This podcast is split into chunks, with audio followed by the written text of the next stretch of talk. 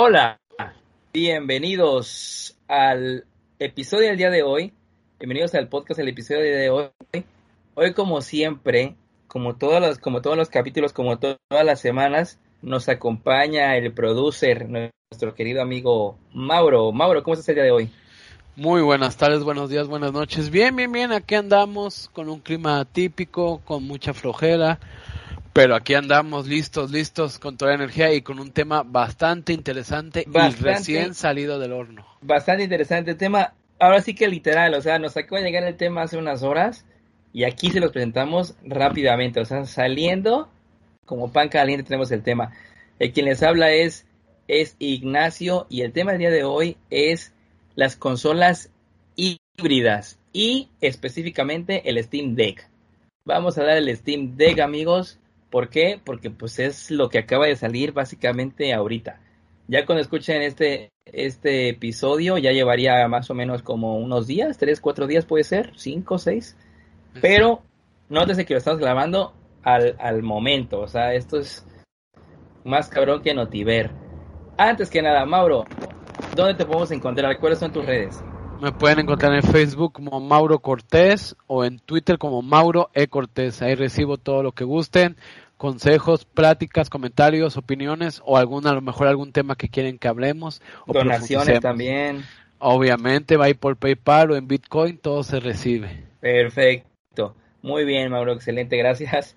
Y a mí me pueden encontrar en Twitter como Ignacio V. Madruga y también en Telegram. En Telegram estoy para todos ustedes para recibir todo lo que quieran. Mentadas también, como arroba jarochito2000. Ahí nos están, ahí están las redes sociales. Y pues vamos, vamos a hablar de, este tema, pero antes que nada, que corra el intro, ¿no?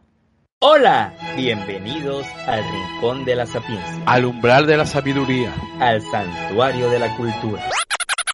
Ey, ey, ey, espera, espera. ¿No me dijiste que esto era de puras idioteces? Esto es Los, amantes, de Juanjo. Advertencia. El siguiente programa contiene lenguaje inapropiado, opiniones muy personales y alto contenido de idioteces. Bien, bien, bien. Así que ahora sí, ya, ya regresamos de nuestra pausa introductoria. Y como les decíamos, como les decíamos, el tema del día de hoy es las consolas híbridas, el Steam Deck. ¿Por qué? Porque nos acaba de llegar el tema ahorita. Ahorita nos acaba de llegar el tema y dijimos, no, tenemos que hablar a todo, a toda la banda, toda la flota que anda por aquí acerca del Steam Deck, porque pues es un tema muy importante, Mauro. ¿Tú cómo ves? Bien, bien, pues yo soy amante de los videojuegos. Yo hace poco justamente me metí un poco más en los videojuegos. Yo soy una persona que durante un rato me obsesiono y dejo todo lo que tengo que hacer por videojuegos. De ahí ya le bajo y vuelvo y así. Pero sí, pues desde niño estoy pegado a esta cultura. Y bueno, ahorita con esta noticia, un bombazo. Un bombazo, así es. Y vamos a hablar antes que nada acerca de las consolas híbridas. Esto eh, ya viene ya viene, ya tiene unos añitos las consolas híbridas, pero ¿quién la puso? ¿Quién la puso más o menos en la mesa? ¿Quién? Nintendo, ¿no? Una vez más y para variar, Nintendo. Así es. Eh, recordemos un poco que pues Nintendo, perdón, Nintendo de sus cosas ha apostado desde hace unos años como que hacer un poco más eh, digamos, experimentar sus consolas, empezando por el Wii, donde se acuerdan que eran unos mandos donde literal tú tenías que subir y bajar. Por ejemplo, a mí me tocó jugar el juego de Dragon Ball en Wii y pues era hacer el Jame como si fueras Goku una vez. Mira, la neta la idea era buena, güey, ¿eh? O sea, en buena onda la idea era buena, güey. A mí, ¿sabes qué me gusta? Yo, la verdad, no, nunca, tú lo sabes porque nos conocemos de años, el, el, nuestro editorio no lo sabe, nuestros escuchas no lo saben, pero yo no soy muy fan de Nintendo, la verdad. Yo sé que mucha gente va a decir ahorita, no, no mames, ¿cómo crees? Cruz, ¿no? Y, chica, y, sí, pero no soy tan fan de Nintendo. Pero, la neta, eh, eh, sí ha tenido buenas ideas. Y yo siento que a pesar de que mucha gente no le latió la Wii, yo siento que la idea era buena, güey. Porque, ¿sabes qué pasa? A mí lo que me gustaba con esa idea era que como que quería integrar a la familia y quería que esto fuera como que yo siento, ¿eh? o sea, más dinámico, no, no, no que tienes al típico niño ahí endiosado ante la, ante la pantalla todo el rato, sino que mínimo estabas de pie haciendo un tipo de actividad porque dirías tú, o sea, como tenía estos, estos mandos, eh, eh, que donde tú, tú hacías las cosas, pues por ejemplo, videojuegos como los, eh, los Wii Sports y toda esa madre, la neta estaban chidos, o los de baile y todo eso, pues la neta, o sea, sí ponían ahí como que a saltar a toda la familia. A mí esa, esa idea me gustaba. Sí, y como tú dices, hay gente que a lo mejor le gustó, ¿no? Porque ya fue justo el momento en que Nintendo pues ya dijo, ¿saben qué? Desde el, desde el GameCube se veía, se veía que Nintendo no, no estaba apostando para nada por la calidad de gráficos.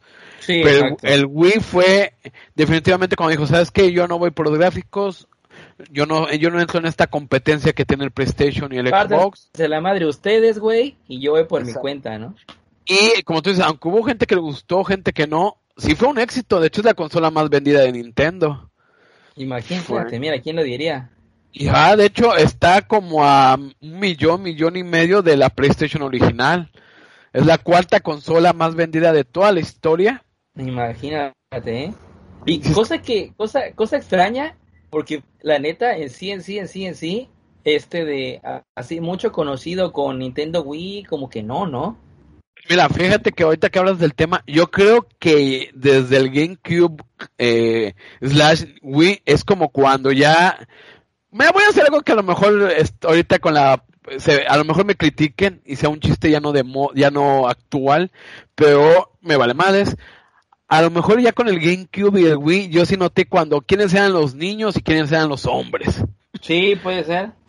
Hubo amigos que compraron la GameCube y era como que esa madre se veía como, como de plástico corriente de Sí, Es que a tenía un diseño Ya, muy infantil, tenía un diseño infantil, sí. extremadamente infantil, o sea, hasta yo una vez me tocó un amigo porque si se acuerdan los que no se acuerdan el GameCube era un cubito y tenía a propósito como una agarradera.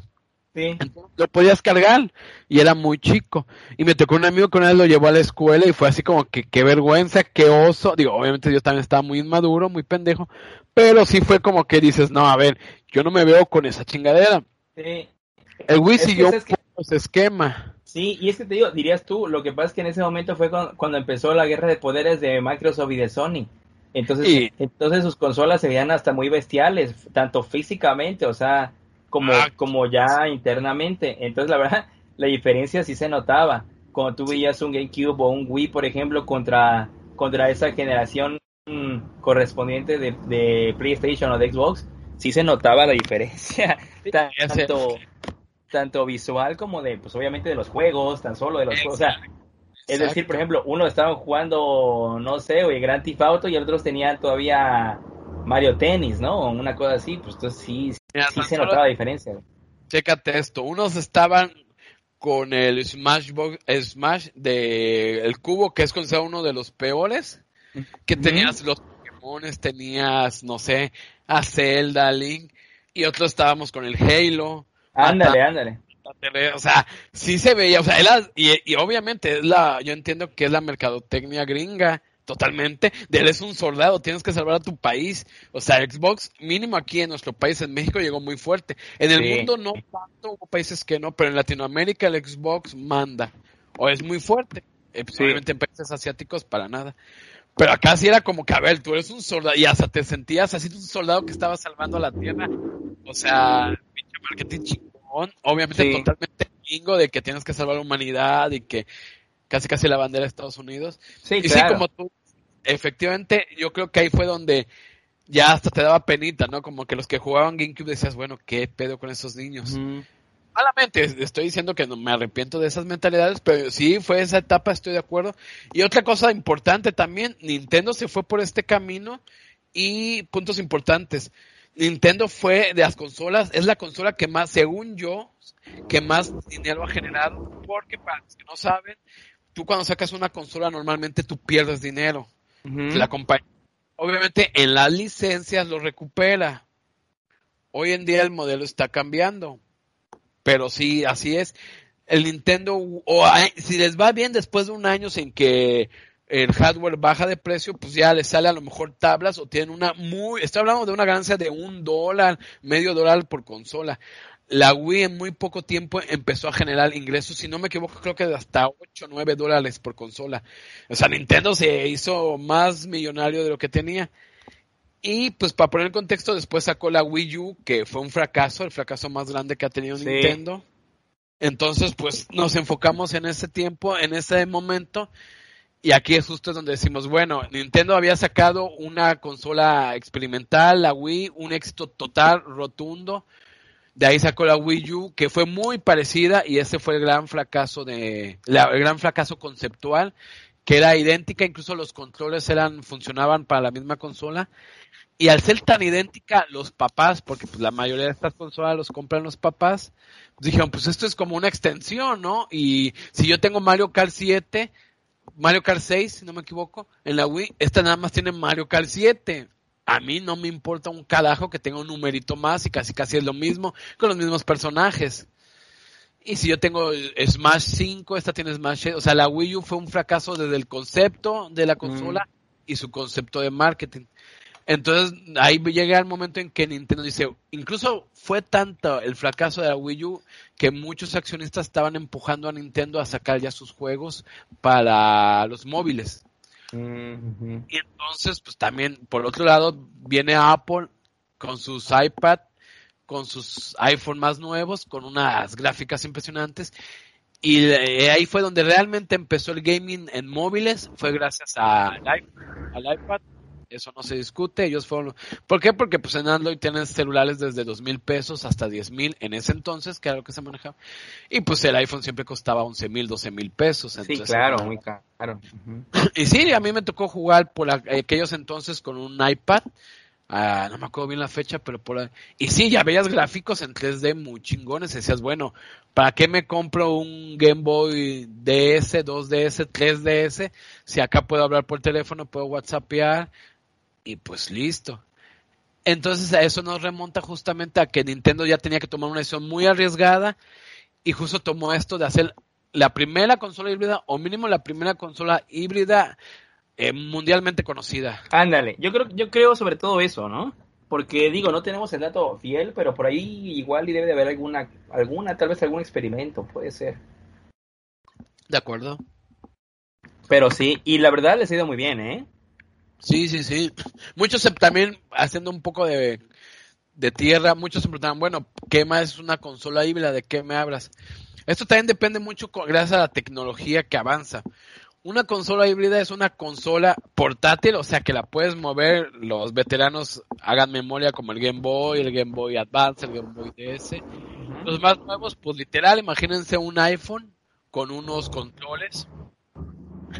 Porque ese es el gran problema, el gran, gran, gran problema de los eh, iPad, iPhone y ahorita los Android, que realmente no, lo táctil no se, no se pueden jugar ciertos juegos, necesitas un control físico, hay que ser sinceros. ¿Tú qué piensas? Y no es la, sí, y no es la misma experiencia, déjate que no se puede jugar porque ya literal la interfaz no te da para esa madre, o sea, el juego literal no te da para esa chingadera. Ahora sí la experiencia pues no es la misma, ¿eh? O sea, para nada es la misma. Exacto. Entonces, pues una consola híbrida es una consola que tiene una pantalla, que es móvil, es decir, tiene una batería que dura un poco más de 5 horas. Tiene sus controles físicos, eso es muy importante, por eso es una consola, porque tiene sus controles físicos. Y lo importante es que gracias a la tecnología llamada USB-C, búsquela en Google, en Wikipedia, gracias a esta consola, un mismo cable puede transmitir datos, energía, eh, audio y video. Exacto, entonces lo que tiene la Switch es que tiene un deck donde tú ¡pic! la pones, por si, bueno, ahorita hablamos un poquito más de la Switch, pero la pones y de ese mismo deck salen las salidas de USB para poner mandos. O sea, yo tengo la Switch y yo tengo un control por USB, obviamente muy económico, porque el original está muy caro. Tienes eh, otra USB para que tú le puedas poner un adaptador de Ethernet, porque pues tiene Wi-Fi nada más. Y de ahí mismo sacas un cable HDMI para conectarlo a tu tele. Eso es una consola híbrida que la puedes llevar portátil con controles, que en este caso son los famosos Joy-Con, y que la puedes conectar a tu tele y listo. Incluso están, muchos pensaban, bueno, pues es lo mismo, pero también hay que recordar que la, ¿cómo se llama? La resolución de pantalla es muy diferente. Pero bueno, mira, si quieres, eso es una consola híbrida y vamos a hablar, o me gustaría hablar mi experiencia de la Nintendo Switch. A ver, dinos. Yo, yo la he probado, pero nada más este de... De hecho, nunca, nunca he jugado, ahí te va. Nunca he jugado la Nintendo Switch, de manera no portable. Es decir, en pantalla y esa onda nunca le juego, no Ah. le juego de manera portable. ¿Por qué? Porque a mi sobrino la tiene y luego viene aquí a la casa y nos ponemos a jugar.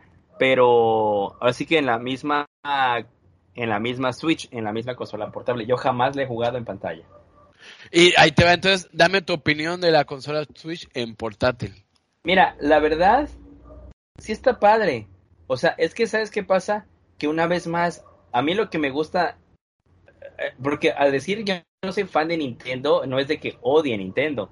Lo que pasa es que yo prefiero eh, Sony ante Nintendo por X y razones que ya en otro capítulo comentaremos. Este, pero por ejemplo, no es de que lo odie, porque a mí, y una vez más repito, Nintendo lo que sí me sí admiro de Nintendo es esta innovación o estas ideas que tienen. Entonces, por ejemplo, esta madre de la Switch eh, se me hace súper chido. O sea, ese pedo de poderlo llevar eh, portátilmente eh, a, donde quieras y, y aparte poderlo jugar eh, en la pantalla, está súper padre. Yo nada más lo he jugado, digo que portátilmente y la verdad, fíjate que se juega bien, ¿eh? O sea, la experiencia de juego es buena. Inclusive lo he jugado eh, de manera portátil y con controles aparte. Es decir, ya ves que no solo con estos, los, los mandos esos propios de la Switch, sino con controles aparte, eh, los configuras y pones ahí en una mesita o en, o en ahí lo que tengas ahí tu, tu Switch y órale a darle. Y así es como he jugado luego con mi sobrino y la verdad se juega muy bien, ¿eh? O sea, no te voy a mentir, se juega muy padre. A mí sí, sí, sí me gusta, o sea, sí, sí está muy, muy padre. Hemos jugado diversos juegos, Dragon Ball Z Fighters, Mario Kart, eh, Mario Galaxy, eh, ah, X, y la verdad, muy, yo, a mí me ha gustado, a mí la verdad sí me ha gustado. Va, va, va. Fí- Fíjate que a mí, como tú dices, hay que, la verdad hay que ponernos de pie ante el- lo arriesgado de Nintendo de hacer algo nuevo. Sí. Algo que pues ni, ni Xbox ni PlayStation han hecho, la verdad, hay que reconocer. Y que te digo, yo creo que también les han hecho porque también les vale madre, ¿eh? Un poquito. De acuerdo, de acuerdo. Y pues mira, yo, te, yo sí te diré, yo cuando empecé con la Nintendo Switch, yo sí estuve unos días en modo portátil y me gustó a mí, yo soy muy flojo, yo digo, va, pero la resolución se me hizo muy baja, dije, yo pensé, yo sin saber, dije, así se verá en la pantalla porque sí, sí se, se ve medio gacho. Ya lo conectas al televisor y nada que ver, una resolución pues tal cual, ¿no? Como debe de ser.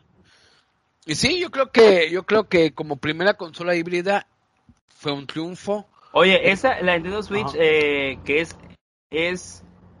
Ah, ahorita, mira, ahora sí que... A ver, de la Nintendo Switch hasta ahorita, ya vamos a entrar en tema, porque te iba a hacer una pregunta acerca de ello, pero vamos a entrar en tema. Hay tres, ¿no? Ahorita.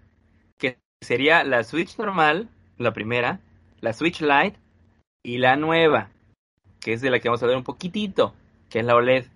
Mi duda, creo, ¿no? ¿Sí? ¿Sí son tres? Sí, sí, sí. Ah, la normal pues apenas se va a vender en octubre, noviembre. Ok. Ah, mi duda es, tú tienes lo que es la normalita, la primera, ¿no? Sí, sí, sí. Ah, ¿esa qué resolución tiene, por ejemplo? ¿Qué resolución te da en la pantalla? ¿Es que es Full HD o qué es?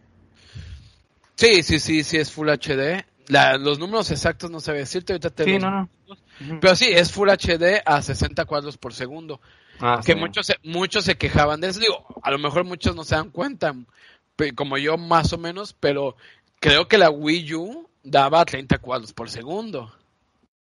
Imagínate. O sea que hacías hacia un lado y casi casi se movía el, el personaje muy... Se notaba, ¿no? Esos movimientos. Pero, mira, aquí estoy viendo que da a 720.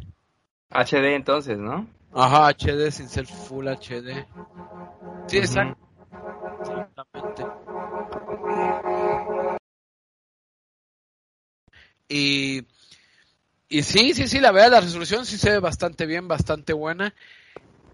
Y justo como tú mencionas, ahora viene la nueva Switch, que para los para mucha gente que estaba esperando esto, se supone, en teoría, Nintendo iba a sacar una Switch Pro, en teoría, que iba a incluir eso, como justo estás diciendo, una Full HD, ya tal cual.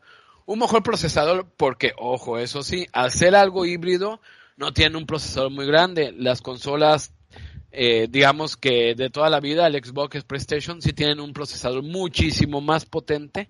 Claro. Entonces esperaba que justo este E3 del 2021 Nintendo anunciara esta actualización.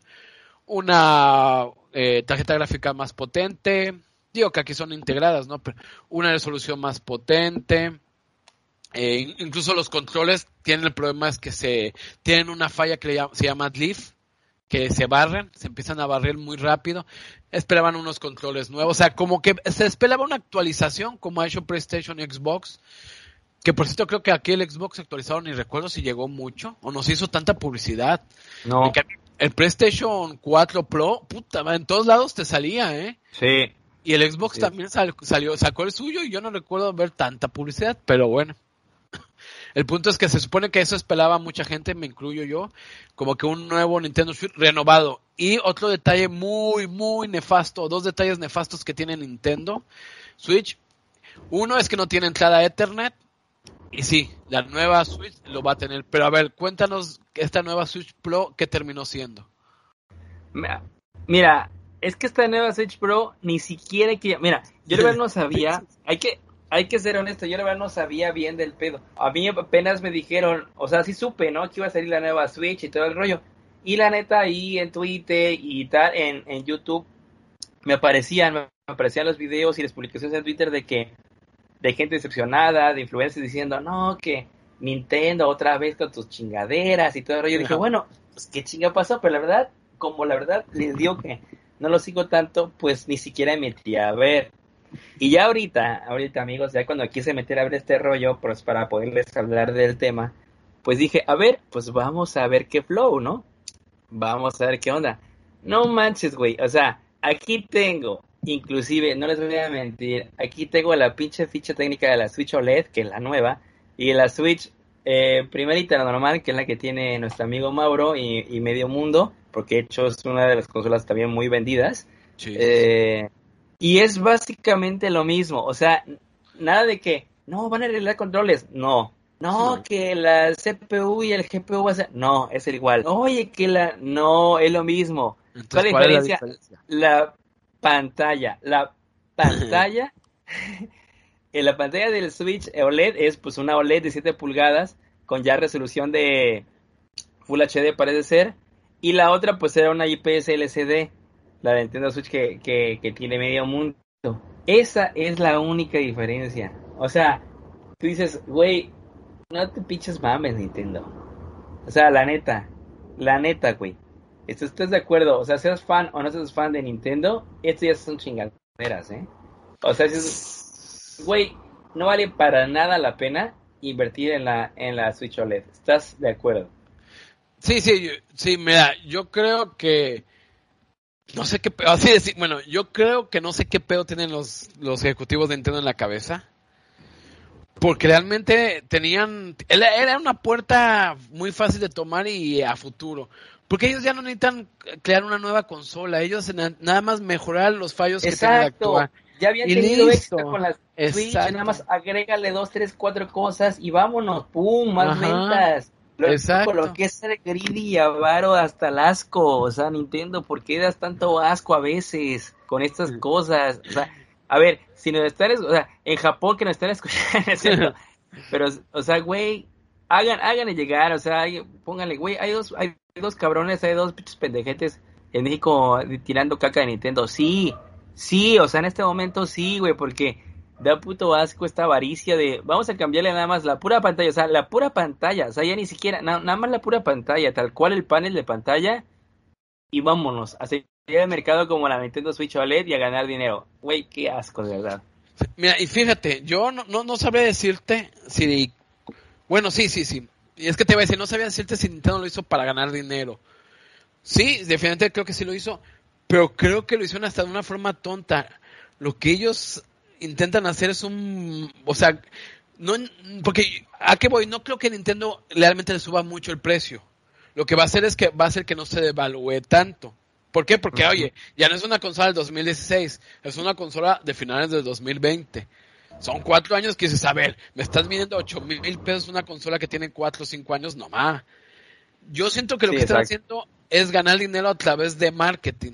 Mm, es, decir, puede ser. es decir, tengo una consola nueva que no es nada nuevo, una consola que tiene mejoras, que las mejoras son muy pocas, y que realmente Nintendo es como para decir, ay, mira, pues ya estamos con el PlayStation 5, ya estamos con el Xbox ese Super S Saiyajin nivel 3, pues mira, yo tengo aquí mi actualización, ¿no? O sea, como que Nintendo lo hizo por hacerlo. Creo que no está, o sea, no está de todo mal, pero sí causa un poco de ruido. No, o sea, mí- sí está mal. Sí está mal, güey. O sea, digo, no está mal para ellos, obviamente como marca. O sea, decir, tienes No, tú toda la razón, no está mal en el sentido de que, pues sí, obviamente quieren quieren que no decaiga el brand, quieren que no decaiga... Exacto, es, exacto, pero es que vuelve a lo mismo. Al final ellos lo tienen que hacer, es su, o sea, porque yo soy de esta idea, yo, ahí te va, yo soy de esta idea que una buena consola como la Nintendo Switch, que ya es sólida por muchos aspectos, con muchos errores en otros, puede seguir existiendo porque no se está peleando con nadie. Puede Claro. existir en sus ocho años. El punto es que, vamos, a nivel marketing, no a nivel tuyo o de los oyentes que sabemos que son gente capacitada, inteligente, Muy, te dicen, muy, mucho, muy. Imagínate un señor de 49 años que no sabe de consolas o de 35. Dicen, oye hijo, pues mira, te voy a comprar esta nueva Nintendo. Que espérame, esta, esta nueva Nintendo tiene 6 años en el mercado. No, chavo, ¿cómo voy a comprar una consola a 7 mil pesos que tiene 6 años? Porque mira, todo es así. El iPhone cada año hay un iPhone. ¿Qué necesidad de sacar un iPhone cada año? Cada año que, oye, es que esta actualización, esto, a ver, espérate, el Windows 11 es lo mismo que Windows 10, ¿cómo? Pero es el marketing, o sea, no puedes, no podemos existir en una, Sí. en un mundo donde, donde a los cinco años no tengas que actualizar tu hardware, aunque sea banalmente, tal cual como tal te lo digo. Eh, y qué asco que no es así, pero bueno, o sea, ponle, o sea, está bien. Ese punto es, pero bueno, tienes razón. Pero luego quieres costaba meter una que otra configuración nueva, güey. O sea, Sí, estoy- yo no estoy- digo no lo hagas, es o sea, actualiza, actualiza tu, tu, tu consola y ponla otra vez ahí para que no caiga el brand y para que sea igual competencia y, y es decir, para que sea todavía modelo 2021, ¿no? En lugar de, dirías tú, modelo 2017, que ya, ya, ya no es lo mismo, ¿no? O sea, dices, igual me mueve este coche, pero ya es 2017 y este es 2021, ¿no? Sí, tal cual, tal cual. No, y que pero, es lo eh. mismo, el mismo motor, las mismas bujías. me, me- me mueve igual, cabrón. O sea, lo- hace lo mismo, güey. Es- o sea, es lo mismo, pero pues la hojalatería y pintura pues está un poquito más bonita, ¿no? Porque es 2021, porque brilla y huele a nuevo. Y, Es el y pedo. importante, no se devalúa tanto. Exacto. Sí, O claro. Sí, Ya va a haber una, va a haber una diferenciación de, oye, es que yo tengo una consola del Nintendo Switch 2019 a la 2021 en devaluación. Va a haber una diferencia. Ah, por supuesto. y te digo, Sí, en- ahorita, por ejemplo, la tuya, que es de la de la Nintendo Switch normal, obviamente contra la OLED, pues sí, obviamente la OLED está, está más carita, ¿no? Y todo el rollo, güey. no, y la, la normal está bajando de precio, obviamente. Y a- a- mira, al final lo que va a pasar es que la Nintendo Switch OLED va a costar lo mismo que costaba la Nintendo Switch eh, al año que salió. Y eso es lo que, no, lo que quiere Nintendo, que su consola se mantenga al mismo precio, aunque hayan pasado 5, 6, 7 Ah, años. sí, sí, sí, y lo va a lograr. Porque Y, y y es es el que pedo. todas las marcas de tecnología hacen. Sí, y, te- o sea, y te digo, o sea, hablando, empresarialmente hablando, está bien. ¿Por qué dirías tú? Porque lo tienes que hacer. O sea, tú no te puedes dar el lujo como marca, como empresa, a que tu, a que tu producto se evalúe. Y cu- cuando tienes otros gigantes como la Play 5, que apenas está en el proceso de, en el proceso de despegue, o como la de Xbox, ¿no? Que ambas están en proceso de despegue todavía, es decir, todavía no alcanzan el Prime. La Nintendo Switch ya alcanzó el Prime. Entonces, Sí. ya, ahora sí que del Prime solamente te puede tú solamente puedes bajar, ¿estás de acuerdo? Exacto, exacto, totalmente. Y es lo que estaba, es lo que está haciendo Nintendo Switch normal, entonces sí está bien, ahora sí que corporativamente hablando, que saquen una versión nueva para hacer el refresh a la marca y para que vuelva otra vez a subir un poquito y no esté en caída esa chingadera. Sí está bien, ojo.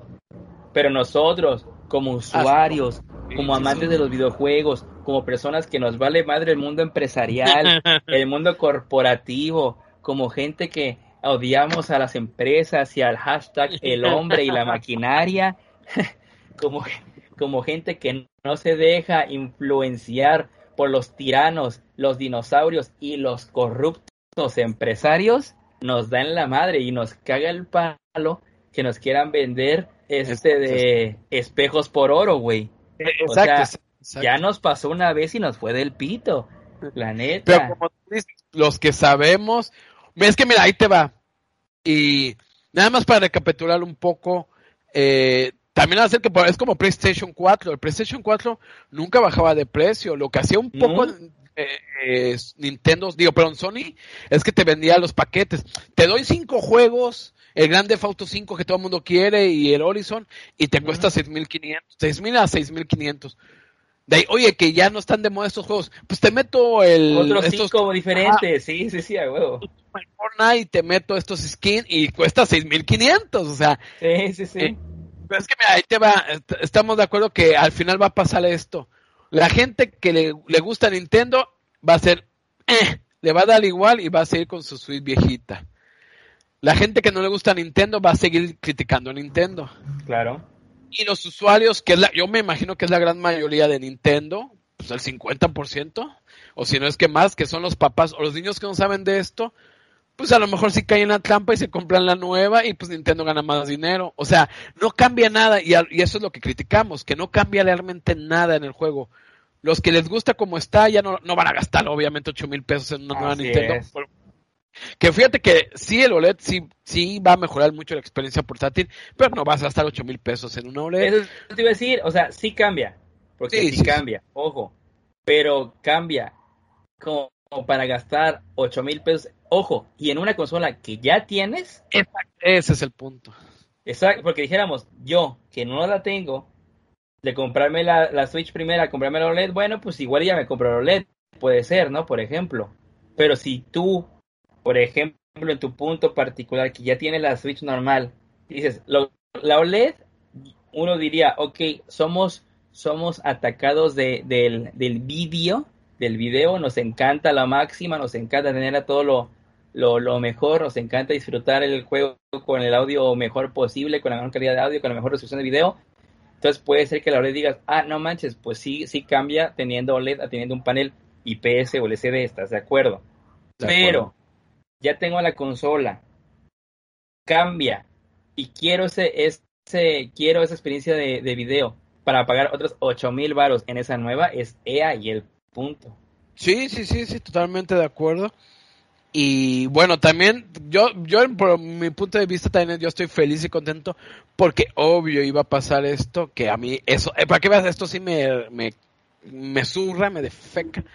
Que sí se estaba el rumor de que si Nintendo iba a sacar la Nintendo Switch Pro con un nuevo procesador, obviamente iba a haber dos versiones de los juegos. El que ah, aprovechara el nuevo procesador, obvio, y se entiende, ¿no? Como hizo PlayStation 4 con el PlayStation 4 Pro ahí sí es donde yo dices, a ver, me estás viendo un producto casi igual, pero con algunas... a, mí eso sí me enoja más.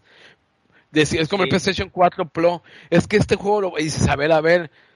No, no, no, no, no, no. Cuando ya divides es lo mismo, pero un poquito mejor. Pero sí hay una diferencia. pero tú ya eres de segundo nivel porque eres de antaño. Es como que... Ah. Pero bueno, chicos, ¿qué les parece si vamos a unos comerciales y ya volvemos al punto medular del programa, que es el Steam Deck? Perfecto, me parece excelente. Regresamos. ¿Qué onda, qué onda, qué onda? Ya regresamos aquí de la, de la pausa comercial de los sponsors. Si no lo, escucharon, güey, porque pues, o sea, no tienen oído de sponsor, ¿eh? Pero ya regresamos a los sponsors. Y bueno, no estábamos, estábamos hablando acerca de, de lo de la Nintendo Switch, porque fue de las consolas, de las primeras consolas híbridas, pues ya famosa tal cual. Pero ahora vamos a hablar de lo que venimos a hablar, que es del Steam Deck. Acaba de salir el, el, anuncio, el anuncio del Steam Deck. Y primero que nada, primero que nada amigos, eh, voy a leer rápidamente aquí que tengo eh, la, la, producción que tenemos aquí en este podcast es, es inmensa, es una cosa de locos. Aquí está. Aquí vamos a leer las especificaciones del Steam Deck. ¿Qué es el Steam Deck en primera? El Steam Deck, pues es otra consola de las que hablábamos híbridas. Como, como les decía el buen Mauro, eh, esta consola que tú puedes ya sea jugar de manera portable pero también a través de un cable de datos, USB tipo C en este caso, conectarla a tu pantalla, a tu monitor y así, y, jugar también ya de manera no portable, de manera fija, ¿no? De, la manera antigua, como, como, quieran llamarle.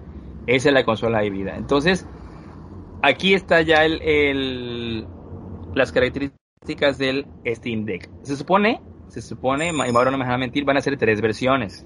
Exacto. Les voy a leer las especificaciones y al final les voy a dar los precios para que pues no se espanten desde ahorita. Agárrense bien los choninos, por favor. Dice, son tres versiones. La, versión primerita es de 64 GB. La, versión en medio es de 256. Y la otra versión, la tercera es de 512 GB de almacenamiento. Entonces aquí dice, la de 64 GB es memoria eMMC de almacenamiento de 64 GB. ¿Qué quiere decir esto? Memoria normalita. Memoria normalita. ¿Qué incluye? Estuche de transporte. Básicamente. Básicamente es la versión. Sí. Sí. El, el, el mísero estuche y la memoria de 64 GB normalita. normalita. O sea, no incluye el deck. No incluye el deck, ninguna, ojo, ninguna de las tres versiones incluye el deck.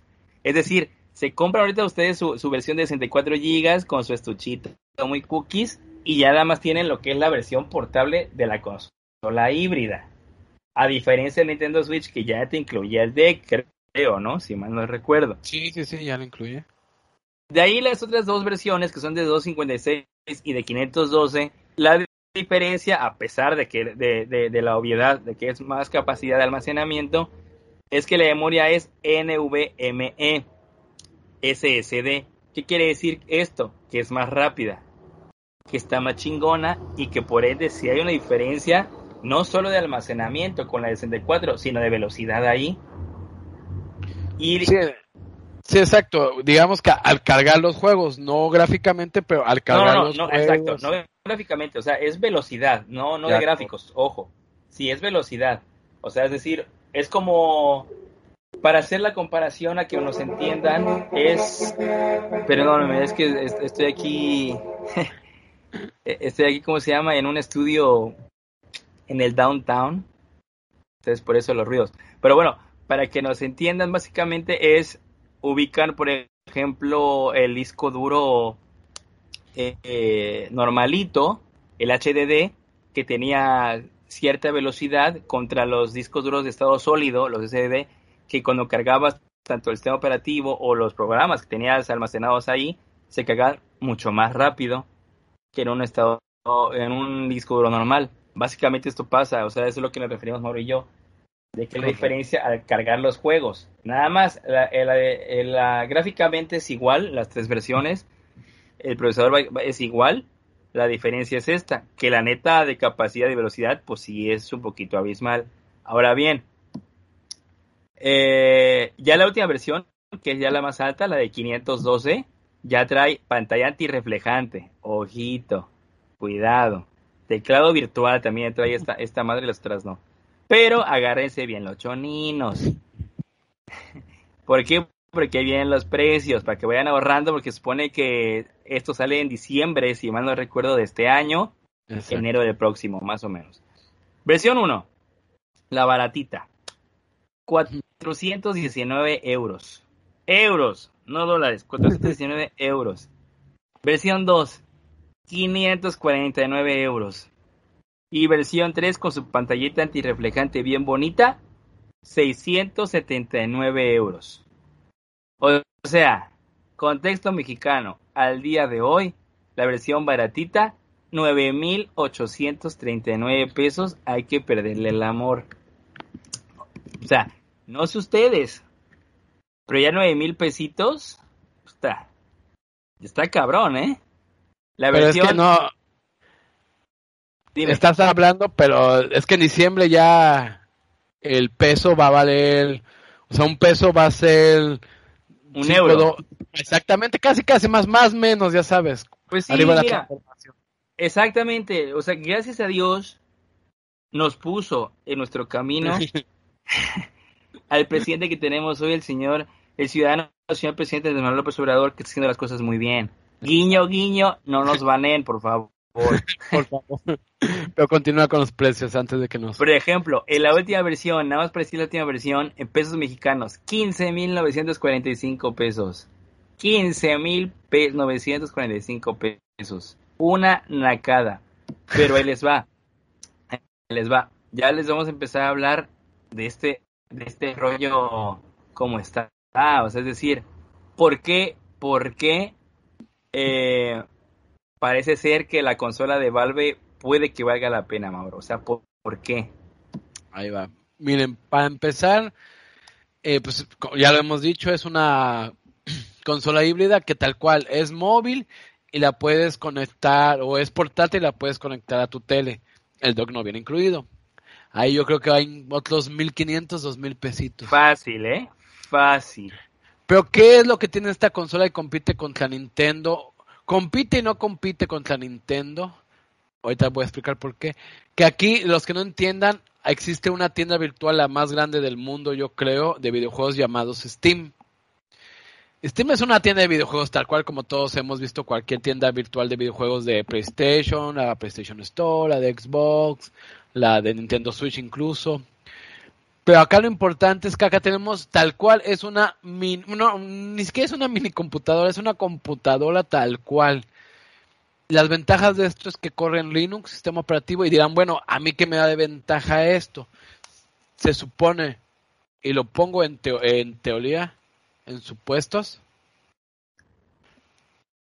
que puedes instalar incluso otras Ah, espérame tantito. Otras tiendas, ¿no? Por así decirlo. Otras, otras, eh, em, aparte de, la tienda de Steam, que es pues el catálogo más amplio que hay de, juegos para computadora, en teoría, en teoría, como esta onda es una mini computadora, tú puedes instalar otro tipo de, tiendas. Entonces, pues, se escucha muy antojable, ¿no? Perdonen los problemas técnicos, hago un paréntesis.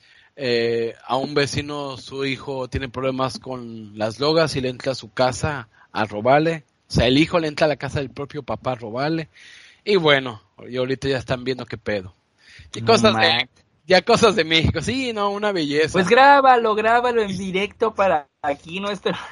Y dije, ¿qué escuchas?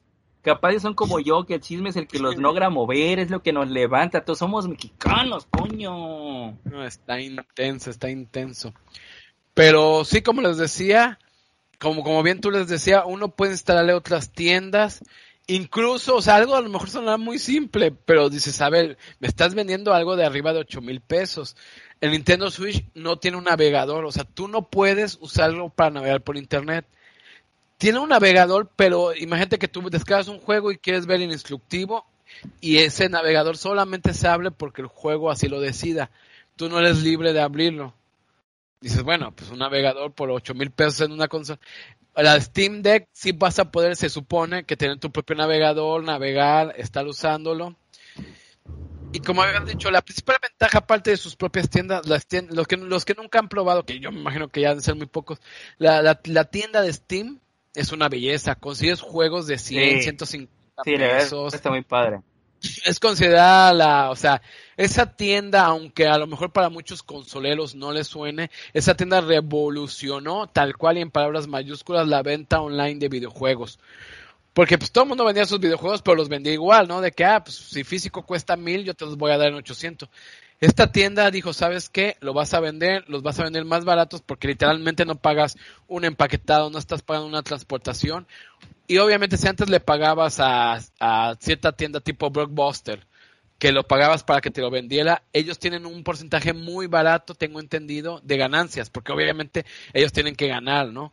Pero su porcentaje es muy bajo, no como es la App Store, que se lleva el 30% porque pues es la... Sí, sí, claro. Sí, o sea, 30%. Y ojo, no solo del juego, de todas las transacciones que tiene el juego. Tengo entendido que en Steam las transacciones ya son tuyas, ¿no? O sea, si alguien te compra algo, o si no, es muy bajo el porcentaje.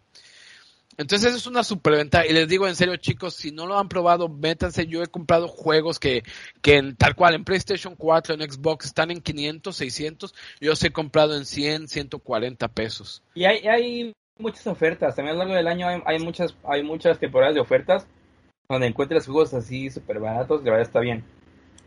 ¿Cuál es el Sí, problema es- de, de, de la, de, ahora sí que del portal de Steam? Que también, por ejemplo, obviamente, que corra o no el juego que vayas a comprar depende mucho de la computadora que tengas. Exactamente, recordemos que hay juegos que pues netas casi casi una computadora de 20, mínimo de 20 mil pesos y pues hay más o menos. Entonces, digo esto porque el Steam Deck básicamente so- so- solucionaría todos tus problemas. Es decir, yo no tengo, por ejemplo, en lo personal, yo no tengo una computadora gamer. Entonces, ¿qué pasa? Que yo, obviamente, a pesar de que me meta a la tienda de Steam y a pesar de que yo me compre, no sé, este de control o qué sé yo, no lo voy a poder correr eh, bien en la computadora que tengo actualmente, dado que no, no tengo las especificaciones mínimas para poderlo jugar, pues de manera, eh, ya ni siquiera vamos en ultra, ya de, de manera normalita, ¿no? Exacto. Entonces, tú te compras el, el Steam Deck y entonces tienes todo el catálogo. Ojo, el catálogo, algunos serán, algunos te cuestan, ¿no? Y todo el rollo, varía los precios, pero tienes el catálogo mismo que tendrías en la computadora, pero con, con la ventaja de que ahí sí puedes correr todos. O sea, ahí tú puedes correr todos, no, no es de que, ay, este necesito mínimo tal, no, ahí tú puedes correr todos. Exactamente. Y también viene la comunidad, la comunidad de Steam es una muy buena comunidad Sí. en cuanto a pues, las interacciones, vienen guías de videojuegos. A mí, la neta, yo no soy de comunidades, a mí me vale un pepino eso. Yo no, pero pues hay gente que le gusta compartir. Antisocial. Sí, sí, yo no puedo socializar por virtual. No, al contrario, yo soy de la vieja escuela, o sea, si no te conozco ni te veo, ni siquiera hablas bien el español o yo bien el inglés, Mm. y algo que tiene muy importante, que eso creo que hasta la fecha todavía no se, no lo ha dicho Steam, porque como les decimos, es información recién salida del horno. Hay muchos moods o mods para los españoles. Que esto que es que Steam deja que lo típico, hay ciertos límites, obviamente, pero tienes grande auto y le quieres poner eh, a tu personaje le quieres poner la armadura de Iron Man. Obviamente la licencia de de grandes auto pues no, no, no tiene la de Marvel, entonces no se puede. Pero personas lo crean, o sea, tú que eres un, una rata que estás todo el tiempo programando y eres un Un chingón. designer ahí. Exacto. Entonces tú creas ese mood que así se llama, es decir, creas una, digamos que un pequeño programa, aunque no es tal cual un programa, pero bueno, para entenderme, un pequeño programa muy fácil de instalar y listo, ya juegas en Grand Auto y tu personaje tiene la armadura de Iron Man e incluso tiene los poderes de Iron Man.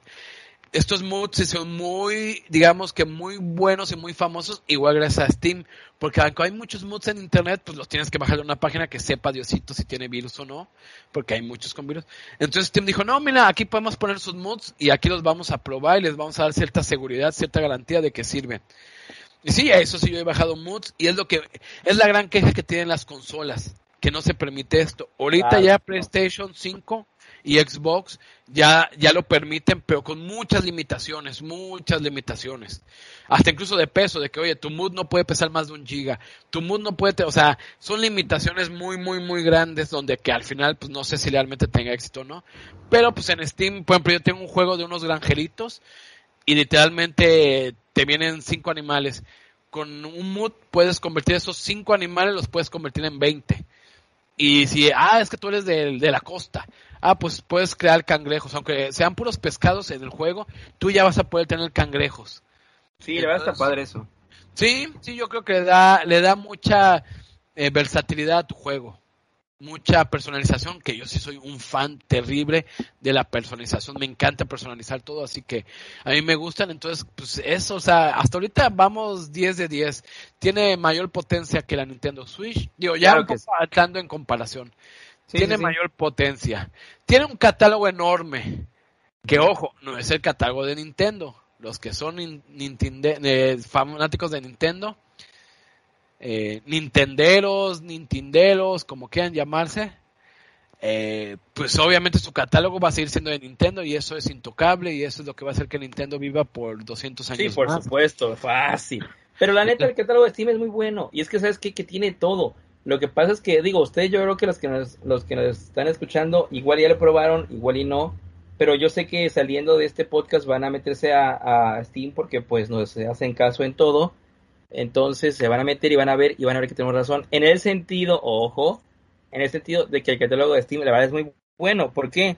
Porque tiene tanto juegos literal nuevos, estrenos y todo, como tiene juegos de ya de antaño. Yo, por ejemplo, tengo ahí Final Fantasy VII, no el remake, o sea, la, edición normalita eh, para PC, porque salió para PC en su momento.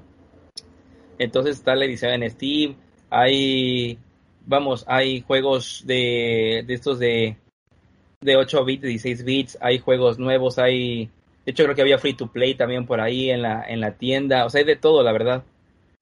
Sí, exacto. Incluso tiene políticas de, devolución muy buenas. Eh, otra ventaja aparentemente que tiene es que tiene unos track pack minis para eh. juegos que a lo mejor necesitan el track pack. Entonces, pues aparentemente tiene todo, estamos hablando que tiene todo. Ojo, no, ahí van una par de desventajas. El deck se vende por separado. Yo soy de los que odio que me venden las cosas por separado. Sí, sí caga, sí Yo la neta, caga. Dos, si lo conectas al deck, necesitas comprarte a fuerzas o un mouse o un keyboard, un teclado, o si tú tienes un control, pues hay juegos que necesitan controles, tú necesitas comprar un control y ver si es compatible o si funciona bien, que pues unos controles buenos, hablando de unos 300, 400 pesos, pues casi casi están hechos para Steam, la verdad. Pero bueno, tú los tienes que investigar y comprártelos. Sí. Eh, que ojo, insisto, yo tengo un control que me salió 200 pesos Logitech, que lo conecté y enseguida la Steam lo detectó. Tu control es tal marca Logitech, tal modelo y listo. Tenemos la, la configuración que mejor te recomendamos. Pero si quieres tú configúrala. Y no, la verdad es bastante bueno. Pero bueno, entonces no viene todo el paquete incluido. El precio, pues estamos hablando de una barbaridad. Es una nacada el precio. Esperemos que baje. Y ahí va un también un digamos que un poco mi conclusión al Steam Deck y mi consejo para todos es hay que esperarse. ¿Por qué? Porque Steam ha querido hacer estos inventos, eh, no inventos, pero intentar entrarse al mundo del hardware, o sea, de las videojuegos con, con, eh, con, cosas físicas. Un ejemplo, el Steam Link, que básicamente era un pequeño aparato que conectabas al monitor o a tu monitor o incluso a tu tele y lo que hacía ese aparato es que tú desde tu computadora prendida, digamos que eh, por el Wi-Fi enviabas el programa a tu tele y lo jugabas en tu tele. Ahora sí que un modo espejo, un modo mirror, eh, tal cual. Necesitas tener tu compu, una compu que aguantar el juego y una compu prendida todo el tiempo. Pero a mí se me hace una maravilla. Yo dije, no manches, o sea, incluso esta, esta pequeña pieza, el Steam Link, eh, pues tenía entradas USB donde tú conectabas tu control y listo, vámonos. Fue un fracaso y también hay que decir la verdad, Bale no le metió mucho, mucho al asador porque esto, volvemos a lo mismo, es marketing, es competencia. Sí, la verdad es que, ojo, también ahí les va. Una cosa es que un producto en sí sea bueno y otra cosa es que tenga éxito. Exacto. O sea, y la verdad, una cosa no está supeditada a la otra. Hay gente que es muy buena en marketing, que vende caca y la vende muy bien y la hace muy bien y tiene millones de ventas y la gente le encanta. Y hay, y hay gente que tiene un producto muy bueno, que no lo sabe mercadear, diría Mauro, y pues de ahí, de, de ahora sí que de ahí del, del almacén de, de la empresa no sale, güey, por muy bueno que sea el producto. Y, y, eso ha pasado mucho con, con Steam, con, con que le han querido meter al hardware, diría Mauro, le ha pasado mucho este pedo, han sufrido mucho de eso. Porque pues hay que meterle la nita también al, al marketing, a la publicidad. Una vez más, este, esta consola, la verdad, eh, físicamente y en cuanto a hardware se ve bien. Ya les dije más o menos qué trae. Aquí inclusive aquí tengo ya las completas, por ejemplo, APU, AMD, eh, de CPU tiene un Zen 2 eh, que corre de 2.4 a 3.5 GHz. De GPU tiene 8 RDNA. La neta está súper mendigo. La RAM de 16 GB de RAM. Y la, la, la capacidad de las, las, otras tres que les dije tiene todo, ya saben, Bluetooth 5.0. Este operativo porque se mueve es el de Steam, que es el Steam OS famosísimo. Eh, la, la frecuencia de refresco de 60 hercios, o sea, la verdad, muy bien. O sea, Eh, físicamente, en características, se ve muy bien. Tiene todo muy, muy bonito, muy chingón. Pero pues, pues vamos a ver. Por ejemplo, se supone que con salida de USB tipo C eh, va a tener, se supone que resolución 4K, dicen ellos. Dicen. Inclusive hasta 120 hercios, dicen, ¿no? O sea, es decir, todo esto que ponen aquí en papel en cuanto en cuanto a las primeras impresiones o lo primero que, han sacado las noticias, ojo, porque como bien lo dijimos desde el principio, esto acaba de salir justo hoy en la mañana, ayer en la noche, entonces es ultra nuevo. Eh, todo esto es lo que se dice. No quiere decir que, que, sea real o que el funcionamiento así lo demuestre. Porque ya, ya, ven que también luego pasa de que tienes ahí un monstruo, pero por X o Y, ya sea el sistema operativo, qué sé yo, el funcionamiento no, no se equipara a la monstruosidad que tienes en hardware, como es este caso, que tienes la monstruosidad, esperemos que corra super chingón. En papel se escucha mortal, se escucha muy bueno. Yo pienso, no sé qué piense Mauro, pero yo pienso que no es competencia de, de la Switch OLED. Y voy a hablar de la OLED porque es la última, ¿no? Ojo. Así que vamos a poner la Switch OLED. Yo pienso que no, a pesar de que son dos consolas híbridas, como que cada uno está en su pedo. Es decir, por ejemplo, lo que tiene Nintendo es que ha sabido separar muy bien su... Ahora sí que se ha enclaustrado mucho en su pedo y él está ahí y no se sale de ahí. Es decir, yo tengo a mi Mario, tengo mis licencias, tengo mi modo de juego, tengo mi público y de ahí no me saca nadie, güey. Entonces, ¿qué han hecho los demás? Como que han girado en torno a eso y ahora sí que los demás se han dado en la madre y dejando a Nintendo ahí solito, güey. Yo por eso pienso que la neta pues no es en sí en sí competencia. ¿Por qué? Porque como bien dice Mauro, los que ya sean Nintendo maníacos de coraza, los que les, los que le encante Mario y compañía, pues van a estar con Mario y compañía siempre. Los que no, pues, dicen, bueno, yo prefiero el catálogo de Steve que tiene esto y esto y esto y esto. Y entonces van a decir, no, es que yo, a mí me encantan pues todos los juegos ya de literal de licencia de Nintendo. Ah, pues está bien. Entonces, la neta, cada uno puede coexistir sin darse en la madre con el otro. Es lo que yo pienso. No sé qué piensas tú, Mauro.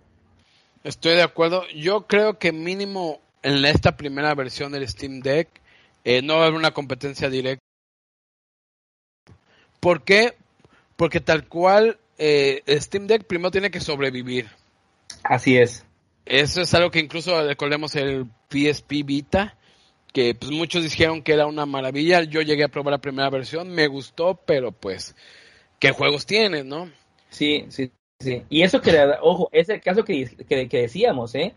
Porque la verdad, sí, yo, yo he leído, yo nunca lo jugué, nunca lo jugué, a ser honesto, pero he leído comentarios y todo, y mucha gente ya experta en tema de, de los videojuegos, no como nosotros, ya experta, ya que, ya que le gusta mucho, ya que ondea, ya que lee, ya que investiga, todo el rollo, sí me ha dicho que el el, el PS Vita si era muy buena consola, o sea, la verdad la idea era muy buena, eh, las características eran buenas, la, consola en sí era buena, pero pues no tuvo el éxito, y al no tener el éxito, pues no, no hacen juegos eh, para, para la, consola. Aquí, Mauro, yo el punto que yo le doy como que a favor de, de la Steam Deck es de que el catálogo de Steam, que es el que alimenta el Steam Deck, es pues universal. Entonces, es donde yo quiero creer que puede ser que sí tenga éxito o que sí la sigan ahí trabajando.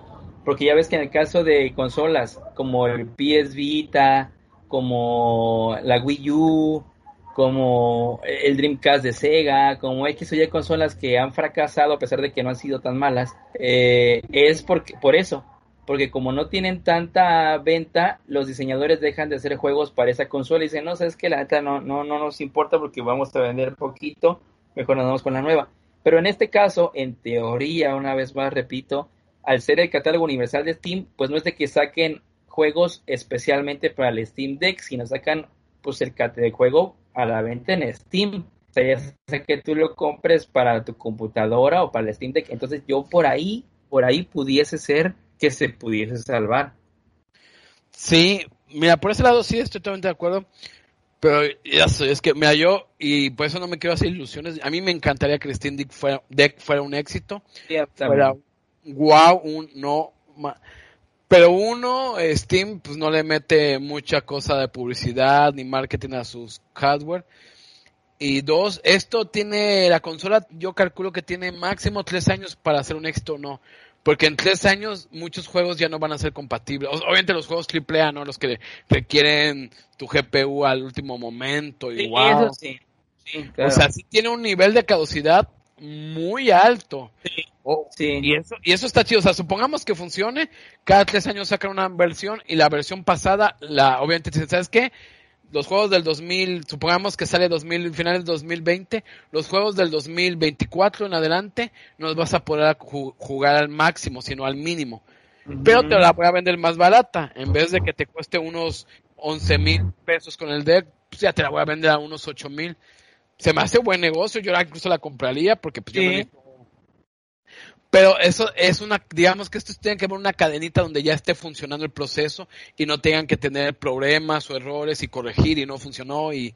Ah, claro, ojo, eh, esto lo que estamos leyendo y todo el rollo es en papel. O sea, falta que neta la consola en sí haga todo lo que dice que hace, ¿no? O sea, a nosotros puede que la chingadera puede volar, pero pues falta que, falta que lo haga, ¿no? Sí, entonces, en resumidos, pues ojalá sea un éxito. Es es súper interesante. Eh, pues yo espero que funcione, pero tengo mis grandes dudas. Ojalá el Steam lo haga bien, ojalá funcione. Y bueno, yendo un poco más a futurología, al futuro, la pregunta para finalizar este podcast, ¿ese será el futuro de las consolas? ¿Cuál yo pienso que sí, ¿eh? Yo pienso que sí. Ahí te va, yo siento que la verdad Nintendo con la, con la Switch sí puso ahí más o menos como que abrió la puerta para que todos siguieran el caminito. Eh, yo, supo, yo pienso que sí, güey. Te voy a decir el por qué. Porque la neta, ya ves que cada vez, eh, ya cada vez todo el, mundo está más atareado. O sea, siempre hay más cosas que hacer. O sea, antes tenías tu tarde libre, tus fines de semana completamente libres para poder, o sea, un, una tarde eh, de un estudiante de nuestra generación, más o menos consistía, o sea, estabas en tu cuarto. Si, vivías en un, en un lugar de clima cálido, húmedo como nosotros, tenías clima prendido, aire acondicionado prendido, ventilador prendido, tele prendida, consola prendida porque estás jugando, computadora prendida, güey, porque estás bajando algunas estupidez de internet, güey, o algún juego o algún mod que ya estaba en ese momento, un crack para algún pinche juego, lo que sea toda la tarde, o sea, ahí te la podías pasar chingón. Ahorita ya ves que la gente literal ya no tiene tiempo de nada, entonces cada vez es más factible o es eh, tiene más valía esta portabilidad de las cosas, como lo hizo Nintendo con la Switch. O sea, te digo, tan solo en este caso, por, ejemplo, a mi sobrino, ahí les va a mi sobrino, que le gustan los videojuegos, todo el rollo, eh, yo, yo aquí en la casa, aquí en su casa, no tengo yo ahorita ninguno. No tengo ninguna consola ni nada. Entonces, ¿qué pasa? Para él es muy fácil agarrar en las tardes que viene a visitar aquí a la casa o algún fin de semana cuando venga, se trae ahí en la mano su pinche consola de Nintendo Switch, güey. Jugamos un ratito y se la lleva. O sea, y ya ves que si, si eso lo quisiera hacer con una consola que no fuera híbrida, puta, pues es que es traerte el aparato completo, güey. O sea, que ya quieras o no, si da más hueva. O sea, se hace, ¿no? Pero quieras o no, si da más pinche hueva. Entonces, yo supongo, yo, yo creo que sí, que el futuro sí va por ahí, por lo mismo, por la portabilidad y por, y por los tiempos de la gente, que cada vez va más tiempo. Entonces, no es lo mismo jugar, ah, voy a jugar tantito aquí en lo que estoy, no sé, tengo que ser de viaje, me lo llevo aquí en el, en el avión, en el, en el autobús, en el camino al trabajo, qué sé yo, en el Uber, estoy aquí jugando tantito, lo guardo, yo trabajo, pues, de regreso tantito y tal, tal. No tengo que a huevo invertirle eh, X horas así de, ah, ya no jugué hoy o el fin de semana, pegarme un vicio el fin de semana completo. Yo por, por ahí, yo siento que por ahí puede ser que sí vaya el futuro del gaming. ¿Tú qué piensas? Mira, yo creo que definitivamente sí está cambiando el gaming. Creo que sí, obviamente también por la tecnología yo creo que esta de las consolas híbridas que incluso honor a quien honor merece Nintendo lo hizo muy bien. Sí, muy bien. Yo creo que sí puede ser uno de los tres escenarios, a lo mucho tres escenarios que, que se pueden presentar. Yo creo que sí. No creo, o sea, creo que va a haber alternativas, ¿no? Pero una definitivamente es esto, realmente a mí me gusta, me agrada, siento que es bueno, vale la pena. Eh, también creo que también estamos llegando a otro mundo donde ya la consola no va a importar tanto. Porque, porque va a haber un momento donde todo sea por streaming. Con el, con el Wi-Fi 5G, con el, bueno, el Wi-Fi de 5 Hz, con el Wi-Fi 6, con los nuevos routers, con las, las velocidades de 100 megas, que ya casi es un estándar, o en sí, O sea, ya tan fácil te compras un, ahora sí que te compras un una como el Steam Link, o sea, su idea fue muy buena, yo creo que alguien la va a retomar, no sé si Xbox, no sé si Nintendo. Xbox va mucho para allá con la nube. acaban de anunciar también el el Windows 365, que es un Windows en la nube. Algo que pues ya muchas empresas lo ofrecían, pero literal tú dices, bueno, mi compu es una basura, no no corre nada. Pues no le instalo ningún programa, no le instalo nada y listo. Todo, lo todo ahí en la nube y ya Exacto. Le no le instalo nada, nada más le instalo el navegador y el Office, mi programa de edición de video. O sea, yo creo que es para hacer corta la historia, yo creo que eso va a pasar con los videojuegos.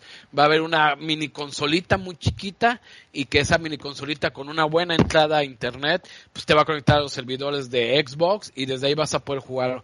De hecho, yo creo que Xbox eh, lo va a sacar, lo va a sacar en esta década definitivamente, porque ya tienen todo. Xbox tiene eh, la nube, ya tiene una buena plataforma, tiene derechos de licencias que pues acaba de comprar a varios estudios y sigue comprando estudios como, como si fueran chicas en la tribuna. No me censures, por favor.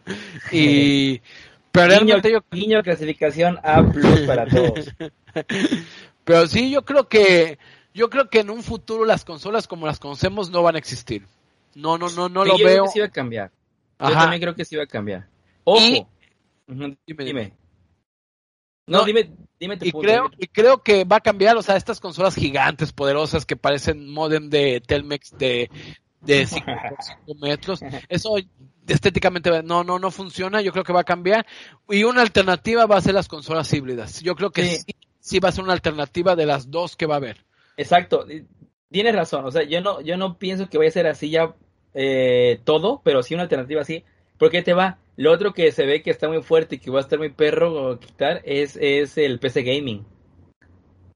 El PC Gaming, vamos, está fuertísimo y la neta, los juegos que sacan cada vez se requieren más y más y más especificaciones. Entonces tú ya, ya, ya ves que la gente ahorita está jugando tres monitores OLED, güey, con una computadora que la tarjeta, cuya tarjeta gráfica vale lo que, más de lo que nos costaran nuestras computadoras desde siempre, güey. Procesadores naquísimos, memorias que dices, no manches, esto lo tenía un servidor, o sea, y jugando para poder jugar en ultra. Eso pues sí, no, no creo que cambie en un futuro inmediato. De acuerdo, de acuerdo. No, eso sí, yo creo que el PC Gaming también, porque pues el PC Gaming, pues ahí haces de todo, ¿no? Tienes tu computadora, tienes tu edición de video, entras a ver ciertas páginas. Pero si el PC Gaming llegó para quedarse, eso es... Pero esta, esta alternativa híbrida, yo siento que sí es, eh, va a estar, ¿eh? Yo siento que sí es, sí es el camino. Y ojalá que también, que lo dudo, la neta, pero ojalá Nintendo se ponga las pilas porque porque pues tiene una buena consola, ya la cagó con esta actualización del Switch la Turbo cagó. Sí, sí, sí, totalmente de acuerdo. Ojalá y en dos añitos, porque pues ¿qué necesidad de sacar una nueva consola? Yo así lo veo, pues 2016 no, todavía no cumple sus ocho años. En dos años a lo mejor si saca una Switch Pro, ahí sí vale la pena. Pero bueno, veamos qué pasa. Mientras tanto, creo que ya están todos informados del Steam Deck. Y también nada más como detalle al final, todavía no se puede comprar en Latinoamérica. Creo que solamente es para Estados Unidos y Canadá, así que chicos empiecen a y algunas partes de Europa. exacto, el lanzamiento bueno que es diciembre de este año, pero no va a ser para para todos, ya saben. Así que lo más seguro es que nosotros llegue ya para el próximo año. Esperemos que llegue. Ajá, y eso exacto, eso te iba a decir. Eso sí llega. Porque si no llega, es agréguenle el precio del revendedor para que lo puedan comprar en otro lugar. Pero bueno, chicos, esperemos que les haya gustado esta información. Así es, así es como siempre, Mauro, la información que nos trajiste el día de hoy fue muy buena, muy poderosa. Ya saben, el próximo capítulo Nacho se compró Nintendo Switch OLED. Primeras impresiones y unboxing. no, no es cierto. No es cierto, me cachetean si me lleva a comprar por favor un, Nintendo Switch OLED. Eh, claro, ahora si me lo regalan, puta, pues no me pego, ¿no? Pero bueno, gracias vecino por pasar en tu moto a toda velocidad. Eh, pues sí, esperamos que le haya gustado el, el podcast, este podcast informativo de, de, la, de la Steam Deck. Yo como, y, y Mauro, de hecho, Mauro y yo decimos, espérense a ver qué pedo, a que agarre un poquito de vida para ver si vale o no la pena. Y eso pasa no solo con la Steam Deck, ¿eh? o sea, casi con cualquier consola cuando sale la recomendación es esperarse un poquitín, ¿no? O sea, un poquitín para que para ver cómo se acomoda esa cuestión en el mercado.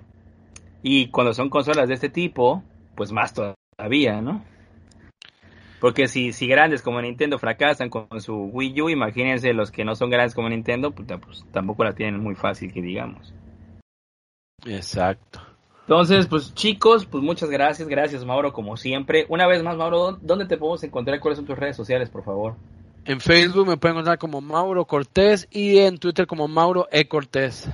Perfecto, muy bien Mauro, gracias, muy amable y gracias por estar con nosotros en, en este episodio, espero que les haya gustado. A mí me pueden encontrar en Twitter como Ignacio V. Madruga y en Telegram como arroba jarochito2000.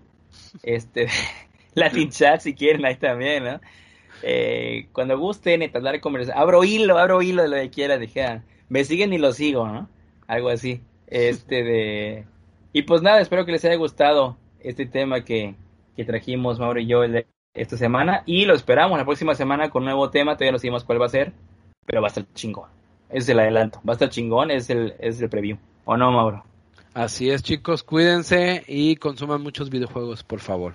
Así es, chicos, nos vemos para la próxima. Descansen, chao.